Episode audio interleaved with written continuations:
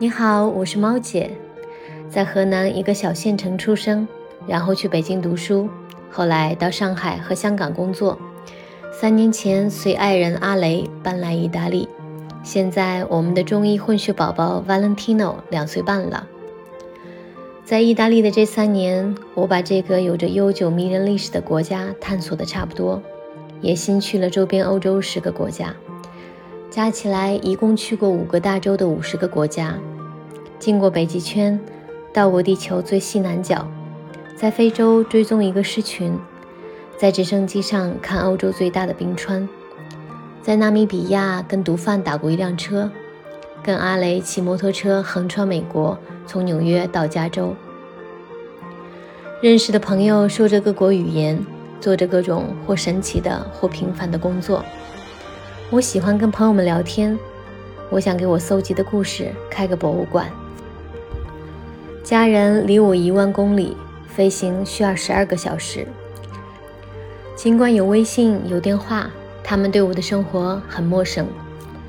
前些时间，在我录另外一个播客《头回当妈》的一期节目《产房故事》时，我突然萌生了采访我的妈妈四十年前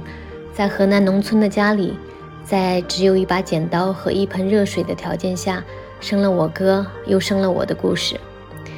然后我就想，我有那么多有意思的朋友，他们的生活多么值得记录和分享啊！还有那些我自己遇到的不可思议的事情，在各种文化的碰撞中生活而感悟到的点点滴滴。这个播客是对我生活的一场记录，也是跟我的家人和朋友的一场大型聊天。今年我三十六岁，我觉得是时候让我的家人和朋友了解我更多了。最理想的情景是，我们围着一团可以燃到天亮的篝火，裹着一条羊毛毯子，拿着一杯喝不完的酒，头顶满是星星，我们漫无目的、没有终点的聊下去。